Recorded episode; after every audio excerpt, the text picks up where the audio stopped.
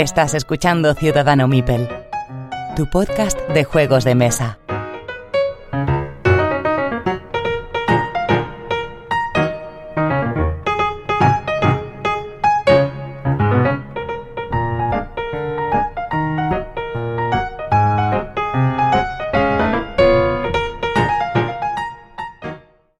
Pues ya estamos con Lolo, eh, autor de Tindaya. Buenas noches, Lolo, ¿cómo estás? Buenas noches.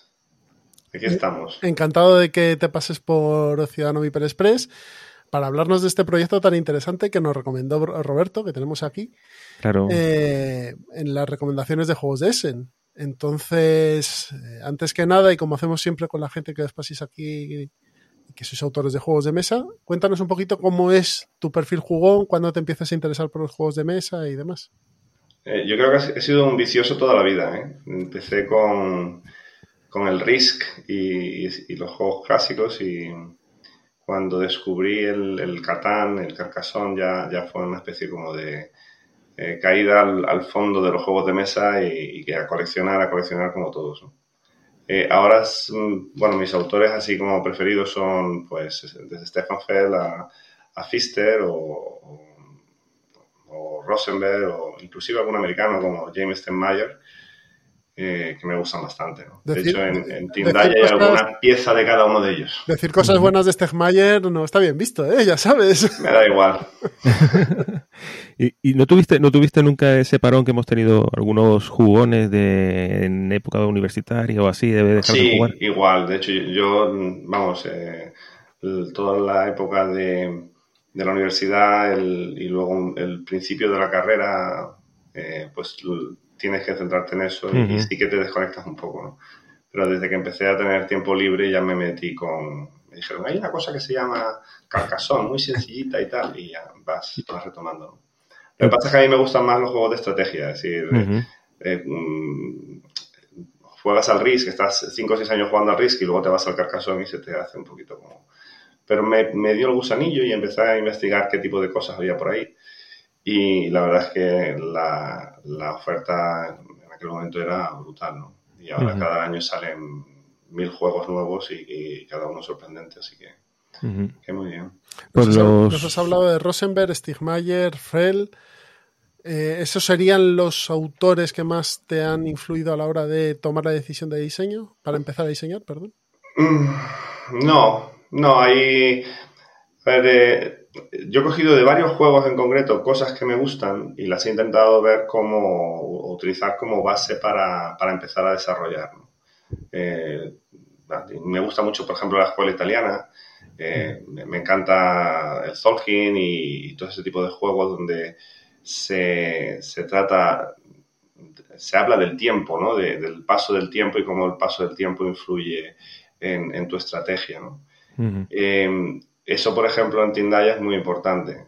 El juego se desarrolla a lo largo de tres eras y, sí que necesitaba eh, aprender esa, forma de transmitir el paso del tiempo en, los juegos de mesa. Y antes de hablar de Tindaya, una cosa, ¿qué fue lo que te motivó a, a dar el paso? A decir, oye, no, yo quiero diseñar mi propio juego de mesa.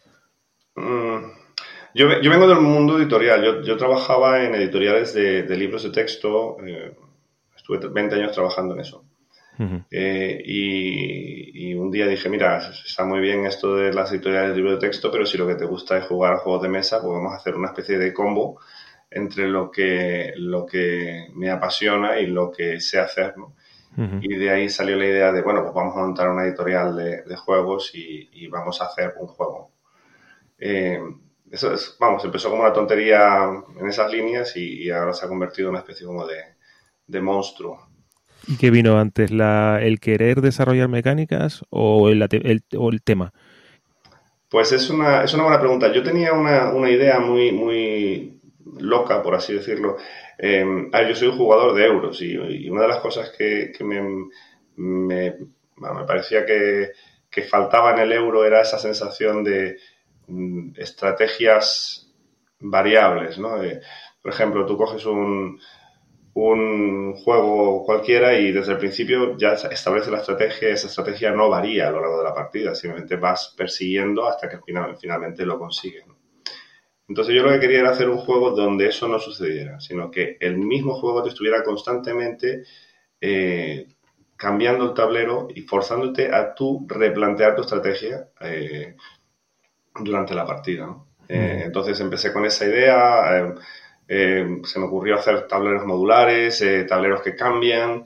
Eh, y ya luego cuando vino la vena canaria, dijo, a ver, pues, ¿cómo se justifica un cambio de terreno? Bueno, pues a las acciones volcánicas, ¿no? hoy, hoy en día muy, muy sonadas con el volcán de La Palma, pero bueno, hace cuatro años cuando empecé con esto, pues no, no se pensaba que, que realmente tuvieran ese, o no éramos conscientes de que tenían ese impacto. Eh, entonces, eh, una vez que ya pensé, pensé en eso en, Canarias, dije, bueno, pues mira, en vez de inventarme un mundo fantástico, voy a intentar indagar sobre eh, aspectos culturales de Canarias, a ver qué puedo rescatar de ahí. Entonces, de esa idea, ese germen inicial, bueno, evolucionó muchísimo. pasé casi tres semanas en el Museo de Canarias intentando enterarme de, la cultura, ¿no?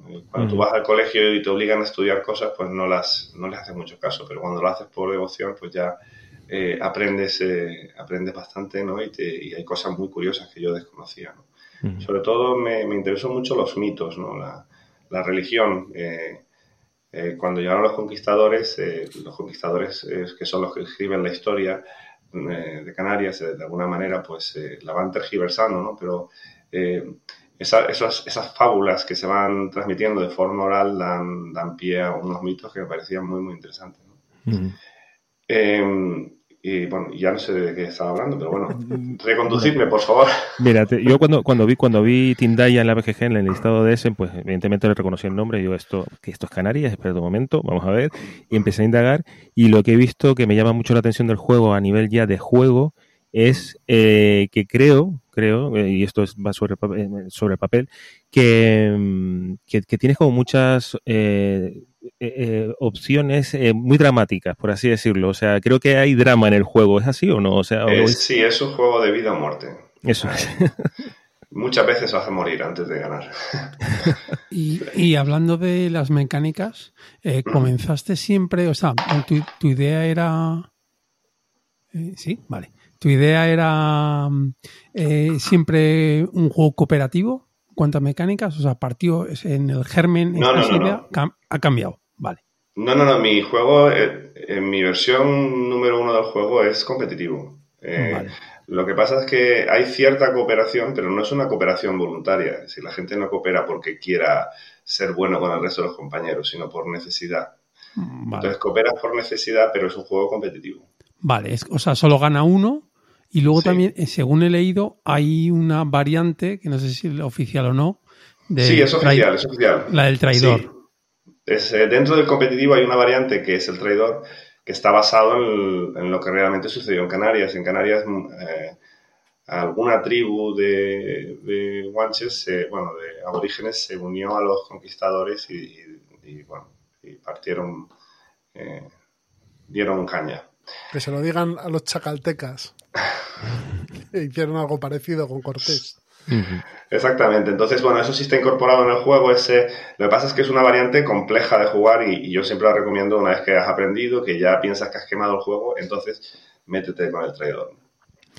Eh, aparte de lo que es la versión puramente eh, competitiva, que fue la que diseñé yo inicialmente, em, eh, yo llevé el juego a, a prototipos en, Zaragoza en el 2020, 2020, justo antes del COVID, dos semanas antes del COVID. Y yo pensaba que el juego estaba ya terminado y que ahora empezábamos la ilustración. Y la verdad que me, empezaron a decir, oye, ¿tú has pensado hacerlo eh, cooperativo? ¿Tú has pensado tal? me metieron el gusanillo y durante el COVID, me, como no había nada mejor que hacer, eh, me puse a testear con jugadores cooperativos en Estados Unidos. Em, gente de juego duro pero cooperativo. Y, me dieron ideas de cómo convertir el juego competitivo en cooperativo.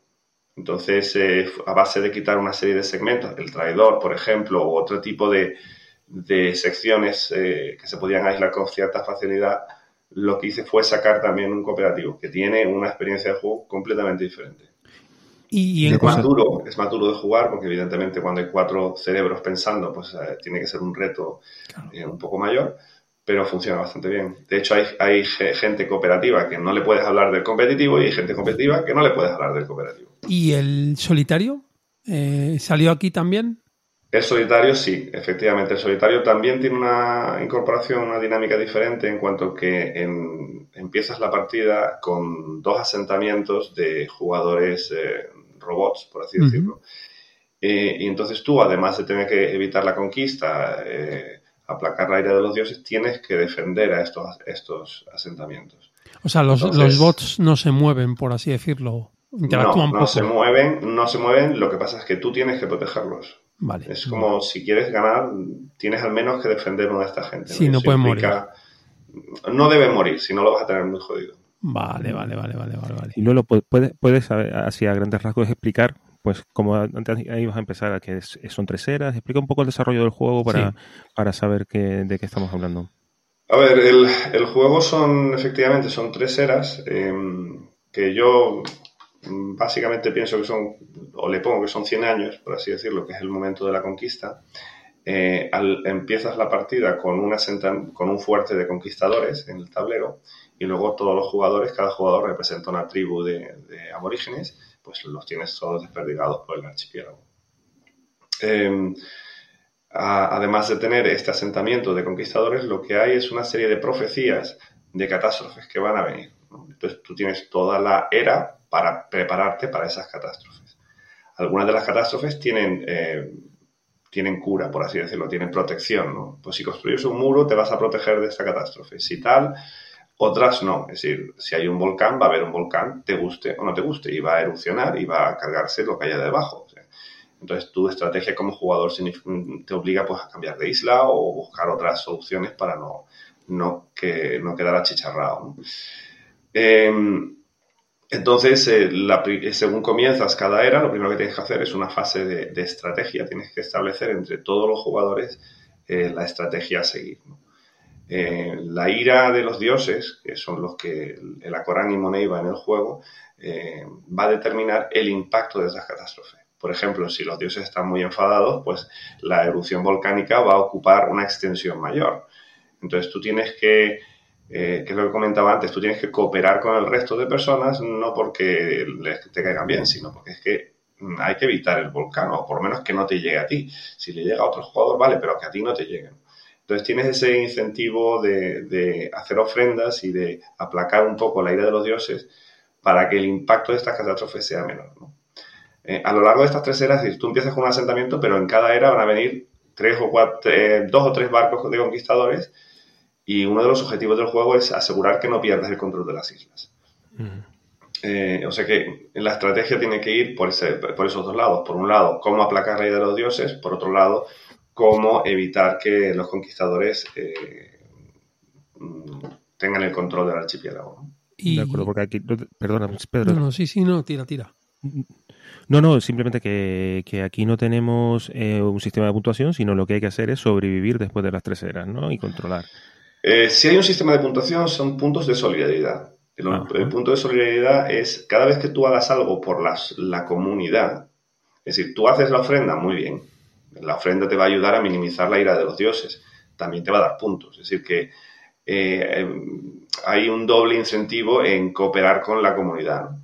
Eh, por ejemplo, si tú te llevas el último recurso de una isla, el último recurso natural de una isla, pues vas a perder un punto de solidaridad porque estás haciendo algo que va a dificultar la partida al resto de jugadores. El track en sí es muy pequeño, son 18 puntos, eh, porque lo he diseñado de tal manera que no se produzcan estas situaciones de eh, que estás en mitad de la partida, estás a 50 puntos del primero y no tienes forma de jugar. Así que aquí el track es muy pequeñito, hay que sudar tinta para ganar cada punto y, evidentemente evitar perderlo.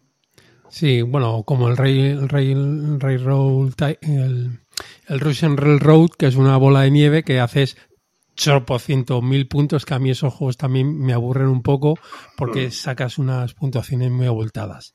Mi, mi pregunta era, em, a ver, que se me... Ah, sí, eh, como jugador de euro, entiendo que las, las catástrofes que van a salir son, o sea, quieres, voy a estar preparado para ver lo que tengo que hacer, ¿verdad? ¿O es random y...? No, no, no. Es decir, tú, es, lo que te comentaba antes. Tú tienes, eh, desde el principio, tienes estas profecías que vienen representadas por unas, unas figuritas en el tablero, porque es importante que sepas siempre dónde van a, suceder estas profecías. Y, y, tienes toda una, una era para prepararte. Así que no es que sea completamente random, es decir, vale, es random lo que va a suceder, pero sabes dónde va a suceder y sabes que puedes hacer algo, al respecto. Sí, sé, dónde va a suceder y el qué. Y el qué. Vale, vale, vale. Eso sí, en, eso empezamos con esa información. En, las, en el final de la primera era y el final de la segunda era, si nosotros no le damos a las adivinas ciertos combustibles, ellas no podrán hacer las profecías futuras. Y entonces ahí sí que te puedes encontrar en una situación donde mm, puedes saber dónde van a suceder las catástrofes o puedes saber qué catástrofes van a suceder y el jugador tendrá que decidir. Ah. Mi recomendación es que siempre se pague a las adivinas, que para eso están en el juego, para ayudarnos. Y, en cuanto al número de, soldados que van a ir a conquistar, ¿eso se sabe? O sea, ¿es algo fijo? Eh, cada barco de conquistadores trae a dos, con, dos conquistadores. Eh, o sea, sé que potencialmente en, el partido, en la partida puede, puede acabar con 24 o 25. Porque los conquistadores se reproducen como todos. Los eh, aldeanos se reproducen, los animalitos se reproducen y los conquistadores también se reproducen. O sea, es, todo muy euro, que decir, está todo muy controlado. Eso, eso me gusta. Eso me gusta. Siendo, siendo euros sí que hay una serie de cosas que yo he hecho porque no me gustan de los euros. Entonces he intentado hacer algo que, que, sea un poco innovador. Aquí, por ejemplo, no gana el jugador que, que más recursos tiene. aquí no es cuestión de tener la pila de madera más grande o, lo que sea. En este juego tienes que producir exactamente lo que vas a necesitar, ni más ni menos. Eh, y puedes tomar recursos de la tierra, pero justo aquello que vas a necesitar. Eh, si produces demasiado, la, comida se pondrá mala, eso enfadará a los dioses. Eh, si coges demasiados recursos naturales, eh, pierdes un punto de solidaridad, como decía. O inclusive al final de la partida se, van a, se hace un análisis de monopolios. Eh, hay tres tipos de materia, bosques, minerales y, arcilla. Y cada jugador, el que más haya cogido de cada tipo, perderá un punto. Es decir, que es una, en ese aspecto es un poquito anti-euro. Y a los euro eh, Eurocaparador. exactamente. A, eso, a ellos les cuesta, ¿no? No, no, está muy bien. Por lo que veo, el, tablero es modular. Sí. Eh, las losetas propiamente dichas también lo son. Sí. Eh, lo que veo es que este juego debe tener mucha rejugabilidad, es decir, vas a poder montar varios escenarios diferentes, es escalable, es decir, eh, por lo que he visto en, BGG es de 2 a 4 jugadores, con lo cual supongo que el mapa no es igual en un escenario a 2 que en un escenario a 4, ¿no? Correcto. Eso también, también es un, yo creo que es un factor positivo dentro de, un juego que le permite darle mucha más vida, ¿no? Sí, el, tablero central está formado por, por ocho losetas eh, de doble cara. Tenemos la, cara roja, que sale un volcán en erupción, y la cara negra.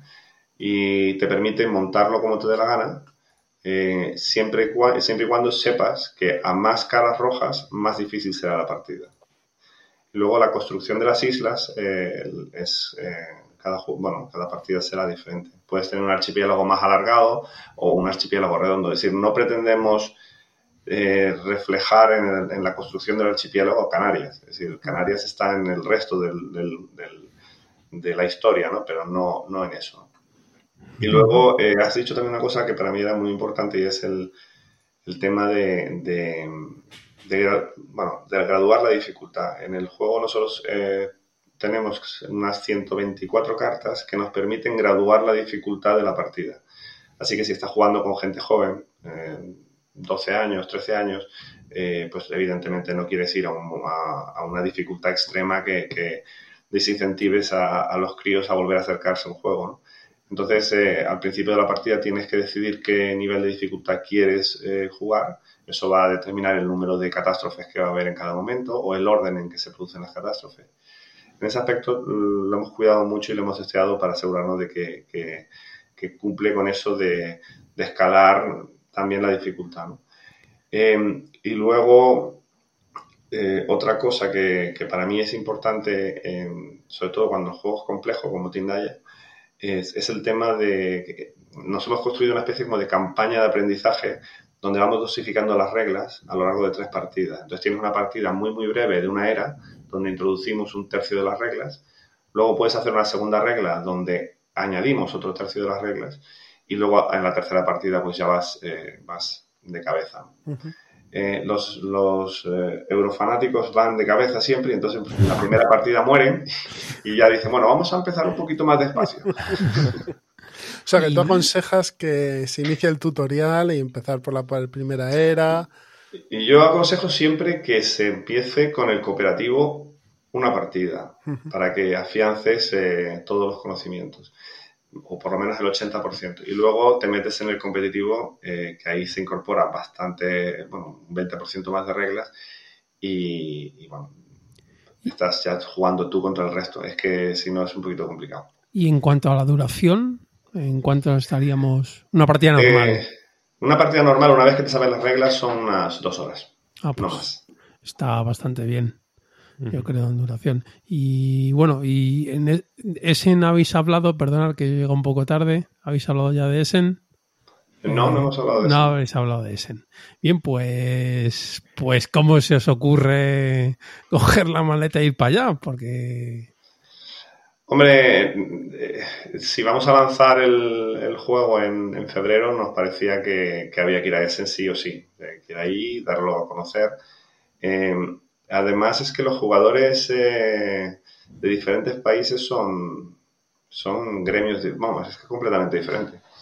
A mí me sucedió una anécdota, no sé si, no sé si es extrapolable, pero me parece muy interesante como yo os decía, lo, primero que hay que hacer es la planificación y luego te vas a la fase de acciones y luego resolución de catástrofes. Son esas tres fases, cada era tiene esas tres fases.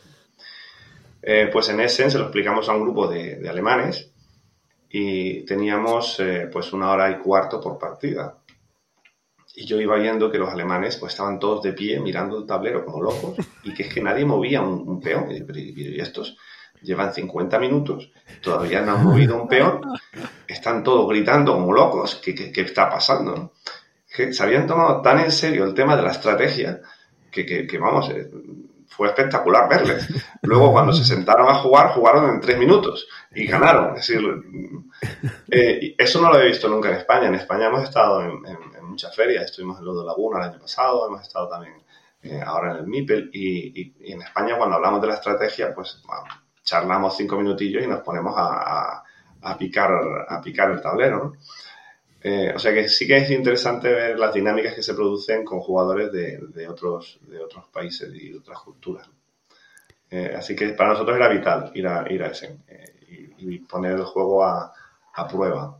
Y la experiencia entiendo que positiva, pero entiendo que también ha sido muy cansada o cómo ha sido, cómo han sido estos días. La, experiencia ha sido brutal, brutal. Eh, lo, comentábamos un, poquito antes, eh, que claro, siendo una editorial nueva, eh, montar un stand para Essen sin prácticamente información en la era COVID, que lo de la era COVID es que se, al final se relajaron las medidas, pero es que teníamos que tomar eh, teníamos que tomar nombres y apellidos de cada persona que jugaba en cada mesa, eh, pegado a cada sitio de quien Bueno, un, al final, dos días antes lo, lo, solventaron, pero teníamos todos un, un app eh, que, tenía que escanear cada jugador. Una, una locura. Em, pero bueno, una vez allí ya mm, la locura fue que el primer día, a las 10 de la mañana, los jueves, nosotros preparados para, para recibir a gente y aquello fue una especie de avalancha. Eh, eh, se apuntó rápidamente las dos mesas y, unos alemanes nos dijeron que había que hacer unas listas porque si no hacíamos listas pues no íbamos a llegar a ninguna parte. Así que abrimos una lista, la gente se apuntó y el, jueves a media mañana ya teníamos todas las partidas de los cuatro días. Ostras, ostras, ostras. Así que, que, es curioso, vamos, me sorprendió muchísimo, ¿verdad? Eh, creo que el juego ha tenido bastante más eh, repercusión en, Alemania. He visto muchos foros que la gente habla del juego con mucha curiosidad. Y luego los alemanes que van a las ferias van con, con su plano. Es, vamos, es flipante. Eh, los alemanes han impreso sus listas de todos los juegos de Essen, las que vienen publicadas en la BGG y otras cosas. Y el plano de la feria lo tienen marcado con la ruta que tienen que hacer para llegar a todos los stands. Están un poquito flipados. Em, pero bueno, vamos, a, nosotros en ese aspecto pues muy bien porque, porque nos, ha sorprendido y sobrepasado. El jueves no comimos, ninguno de nosotros, no nos dio tiempo. Ya el jueves por la noche fuimos a comprar bocadillos porque decíamos, mira, esto no nos va a volver a pasar. El viernes ya habíamos perdido la voz. Y, pero bueno, una experiencia muy gratificante.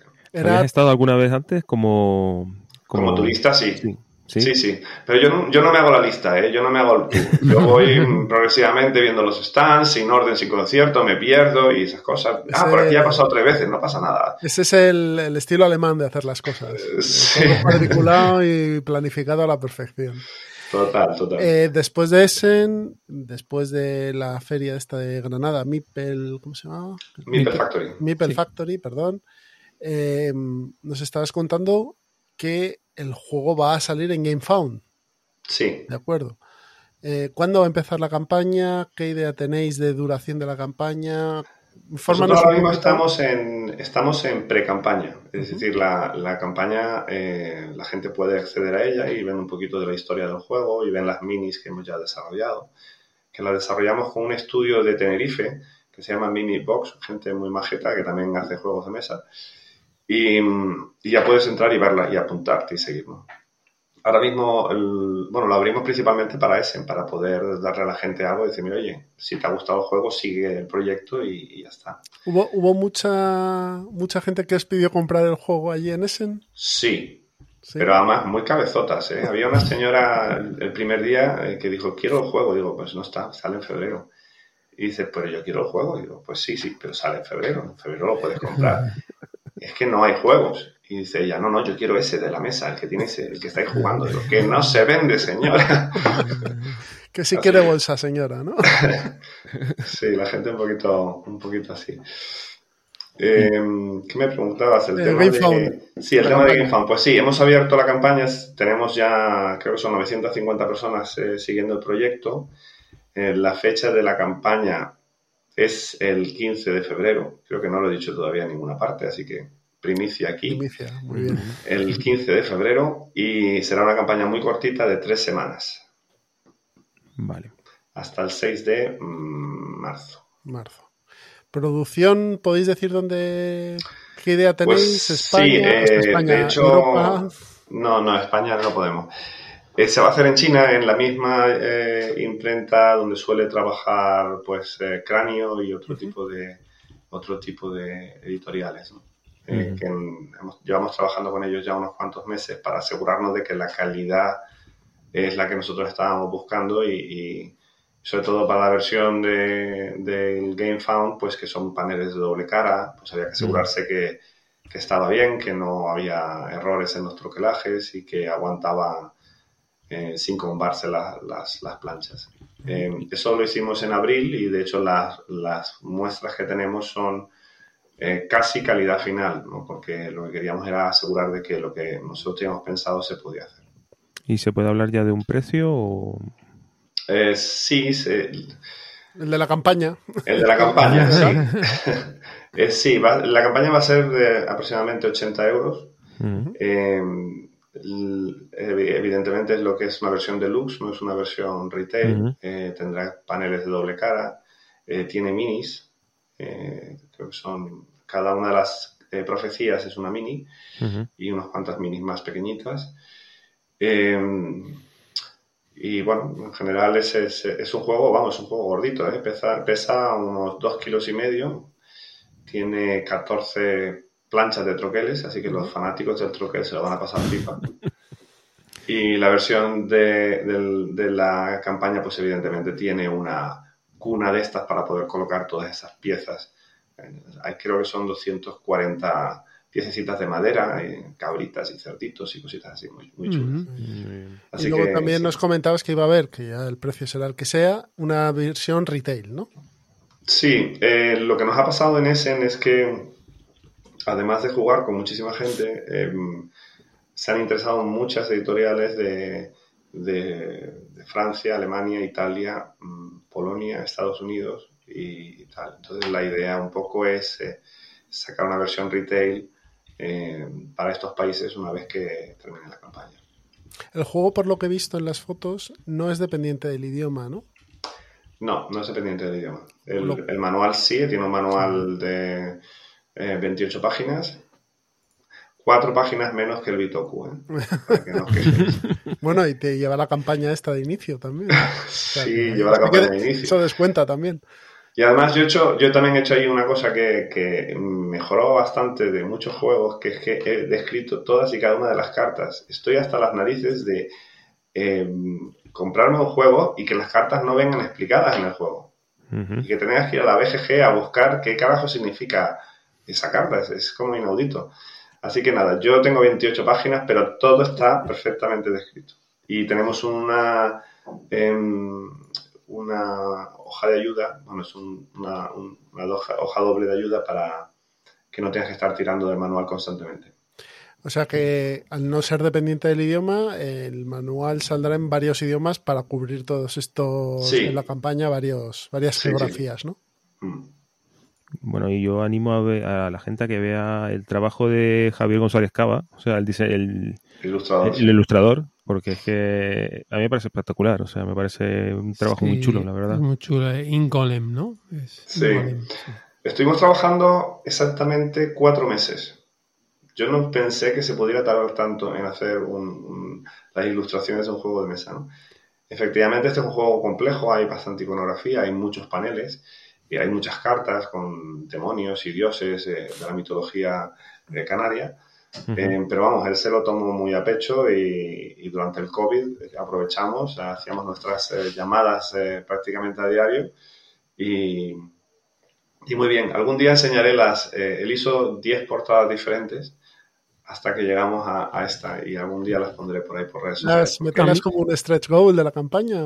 Son todas espectaculares, ¿eh? Nos costó muchísimo decidirnos. De hecho, tuvimos que hacer una votación. Estamos en un canal eh, de jugadores eh, aquí de Madrid que se llama Eurolovers y pasamos, pasamos las 10 cubiertas para que votaran y, tal, porque a nosotros nos costaba mucho decantarnos por una o por otra. Tiene, tiene un rollo Aspiriz. A mí yo veo la portada y me da ese regusto a, Alfonso uh ese, ese, rollo. es, muy, es, muy bonita. Eh, la verdad es que no sé cómo serán las otras nueve restantes, pero esta es muy bonita. Javi, yo le he visto su trabajo principalmente en, Cooper Island. sí, muy bueno. Hombre, yo no debería decirlo, pero este es mejor que Cooper Island. Seguramente, eso no lo podemos negar. el arte, el arte, el juego, el juego no sé, pero el arte desde luego es mejor que Cooper Island. No, no, pero que, el tipo tiene muchísima calidad, que, dibuja muy bien. Mm. Pues oye, no, es tontería, ¿eh? Lo de meter como un stress goal las, las láminas. Sí, estamos pensando, tendría que hablarlo con Javier a ver si le, apetece eh, hacer unas portadas, unas postales con las diferentes portadas. Pero vamos, eh, trabajar con Javier es, es de, verdad una maravilla. Así que muy bien. Las cartas también están muy chulas. Las ilustraciones de las cartas molan bastante. Quizá lo único así que veo yo más flojo es eh, la letra. La letra que hay en las cartas. De, es lo que dices. La tipografía.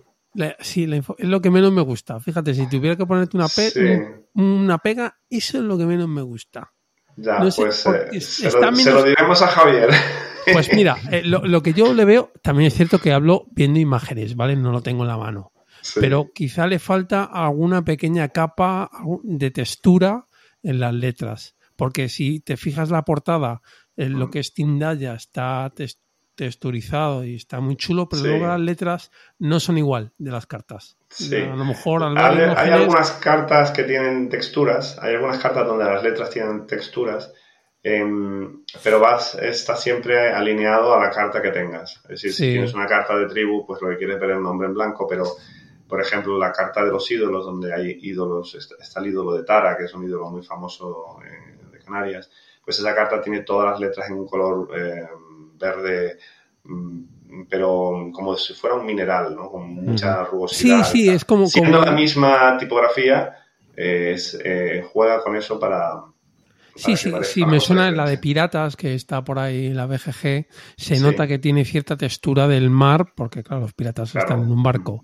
Pero ya te digo, es por poner un, pego viendo una imagen. No puedo opinar porque habría que tenerlo delante para decir realmente cómo es. Sí, sí o sí no.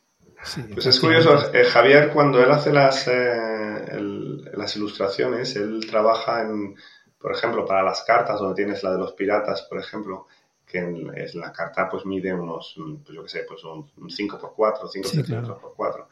Pues él trabaja a 25 centímetros, que lo tienes tipo póster, es, una, es una pasada.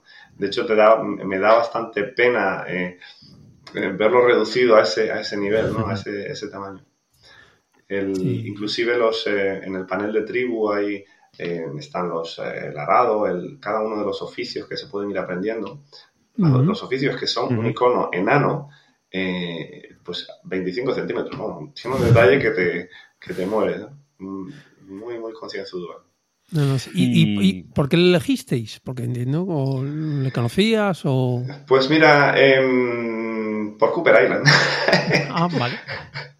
No, estábamos buscando... Mm, estábamos buscando juegos que tuvieran islas y que... Y, y yo me acababa de comprar el Cooper Island y dije, bueno, mira, pues aquí hay unas islas y tal, ¿y quién lo hizo? Y me sonaba raro el nombre de este Javier Ingolen y luego descubrí que era español. No le conocía de... Ahora tengo 20 juegos de él, pero hasta ese momento no le conocía o no le asociaba, eh, no lo asociaba a él, ¿no? Y, me puse en contacto con él y, pues bueno, pues perfecto, nos pusimos a trabajar, ¿no? ya te digo, es una persona muy accesible, muy buen trabajador y, y un placer porque se, informó de todo. Eh, recuerdo yo que para hacer la imagen del ídolo de Tara, eh, pues pasé por Canarias y estuve en el museo. Y entonces yo estaba en el museo y él me decía, grábame un vídeo, quiero un vídeo para poder tener las tres dimensiones de la figura, porque he mirado las fotografías en internet y claro, eso es plano. Entonces me ves a mí en el museo con el teléfono, dándole vueltas a todas las... Es, es, un, es un tío que se toma su, su trabajo, vamos, en serio y más allá, para conseguir el, eh, ese, ese, realismo o, ese efecto que esté buscando. Muy bien, y, y, Lolo, después de o sea, toda esta experiencia que estás teniendo con el juego, ¿te atreverías más adelante a embarcarte en otro? Es una buena pregunta. Es decir, este proyecto llevo tres años, dedicación exclusiva, tres años. Eh, yo creo que lo que inicialmente quería que fuera una cosa sencilla, mm, al meterlo en, este mundo de, Canarias, eh, cogió una dimensión que, eh, hay veces que, me ha sobrepasado. De hecho, es que me, he pasado tres pueblos. Y, y si hiciera algo, creo que primero me tomaría unas vacaciones y, luego buscaría eh, algo un poco más sencillo, quizá. O sea que sí que puede ser que tengas alguna idea por ahí o algo. Sí, tengo dos proyectos. Ah, tengo dos proyectos ahí en mente. Bueno, de hecho tengo una, tengo una libreta con 20 proyectos, pero bueno, tengo dos ideas que están más evolucionadas. Nosotros cuando entrevistamos a Andrea Sodelda, la ODE, de la granja, nos decía, claro, le dijimos que, consejo nos daba para la gente que estaba empezando a diseñar y nos, lo que nos dijo, y Pedro, si, si, si digo una mentira, corrígeme, es que la gente diseña por gusto. O sea, que es porque se lo pasan bien, porque, porque lo que están haciendo les llena, porque si están pensando en editar, publicar, ganar dinero, van a perder la ilusión. Entonces, bueno, eh, la verdad es que como consejo siempre me pareció de lo mejor que dijo en toda la entrevista. Sí, eh, Ode es muy majete. Yo he estado en contacto con él precisamente por Tindaya. Le, eh, estaba un poco preocupado por el tema del manual, porque el, manual me ha llevado casi tanto tiempo como el diseñar el juego. Eh, entonces se lo pasé a él, él muy amable se lo leyó todo, me dio su feedback. Eh, y sí, me decía, bueno, tú esto lo haces por, por pasión, ¿no? Digo, sí, es que ya después de tres años o hay pasión o, o, apaga y vámonos, ¿no? Así que sí. Muy majete, Ode. Sí, sí, no, la verdad es que nosotros tuvimos una entrevista con él y nos dijo cosas interesantes, como Sí, cosas interesantes. nos dejó caer la coautoría en, en, en las puertas de Loyan. o sea, si lees entre líneas, te das Sí. cuenta que ahí, ahí hubo coautoría con, Y- con y- V. y, Rosenberg. en, y en cuanto a la editora, a Red Mojo, eh, tiene más. Eh, Bueno, Red Mojo soy, soy yo. Es decir, yo Por he eso, creado por eso, Red por eso, Mojo por para eso, sacar. Tindaya. Claro, por eso te Eh, pregunto, porque es habrá algo más. Sí, me- mm, yo creo que esta experiencia que he tenido durante tres años, que ha sido brutal, ha sido una experiencia increíble, desde aspectos de... eh, bueno, he aprendido muchísimo, yo creo que eso vale la pena compartirlo, ¿no? Y si hay, y si hay una serie de proyectos de gente eh, España, gen- proyectos más ambiciosos, porque a mí me gustan los euros, a mí los fillers son para eso, rellenar un ratito, pero a mí me gusta el euro, así que eh, tenemos ahí amigos que están trabajando en proyectos que pensamos que podrían que podríamos eh, publicar también. O sea que a, a priori Red Mojo es solo este, el Tindaya es el comienzo y habrá más títulos. Sí, espero que sí, espero que sí.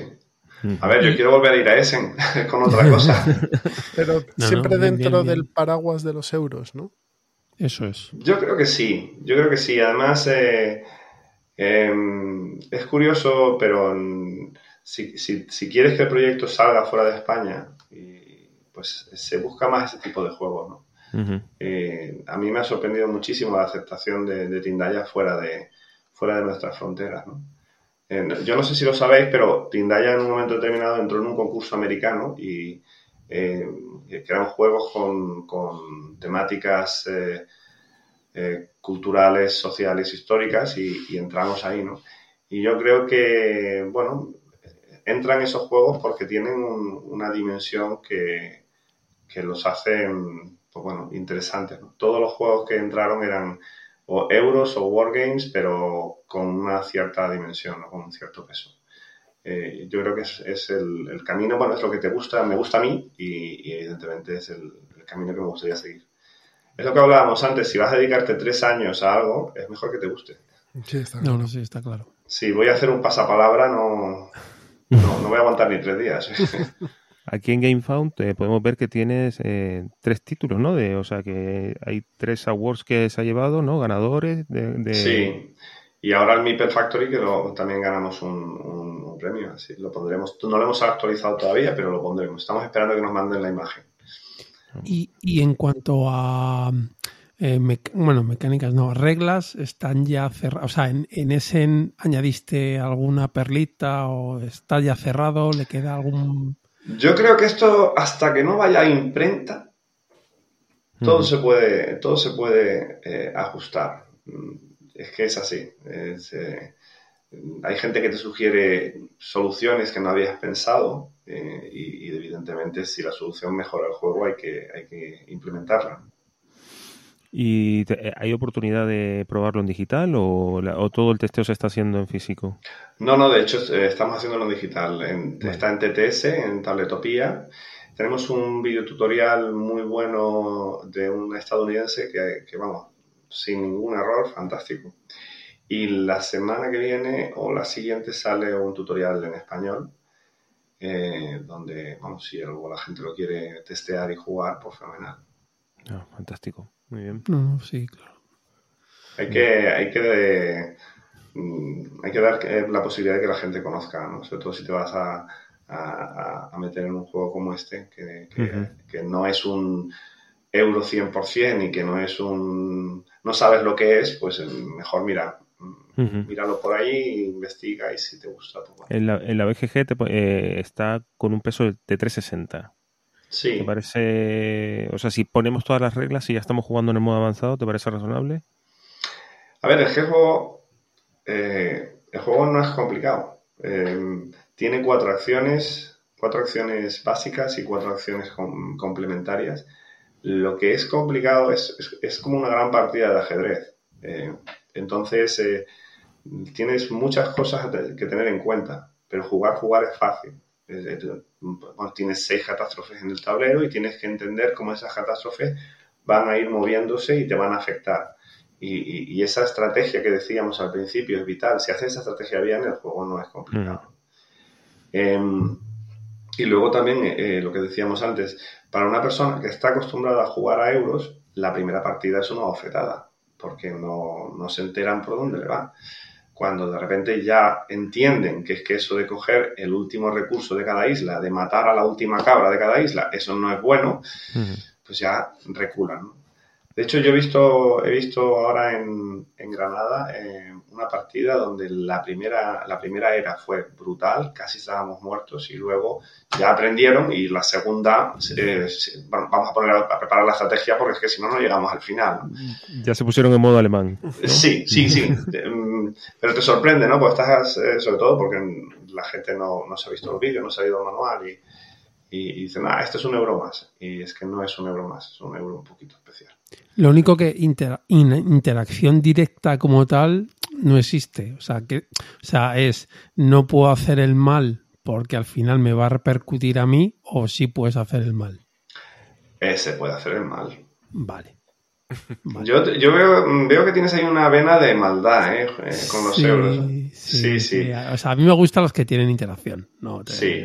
A ver, eh, hay un, hay un sistema que, que, que, es un... Estableces unos objetivos secretos al principio de la primera y la segunda partida. Y esos objetivos secretos tú los tienes, pero pueden afectar de manera negativa al resto de jugadores. Entonces tú sobre el objetivo secreto le pones un marcador y dices, este objetivo va a ser positivo o negativo y vaya, voy a ganar dos puntos o voy a perder dos puntos o lo que sea.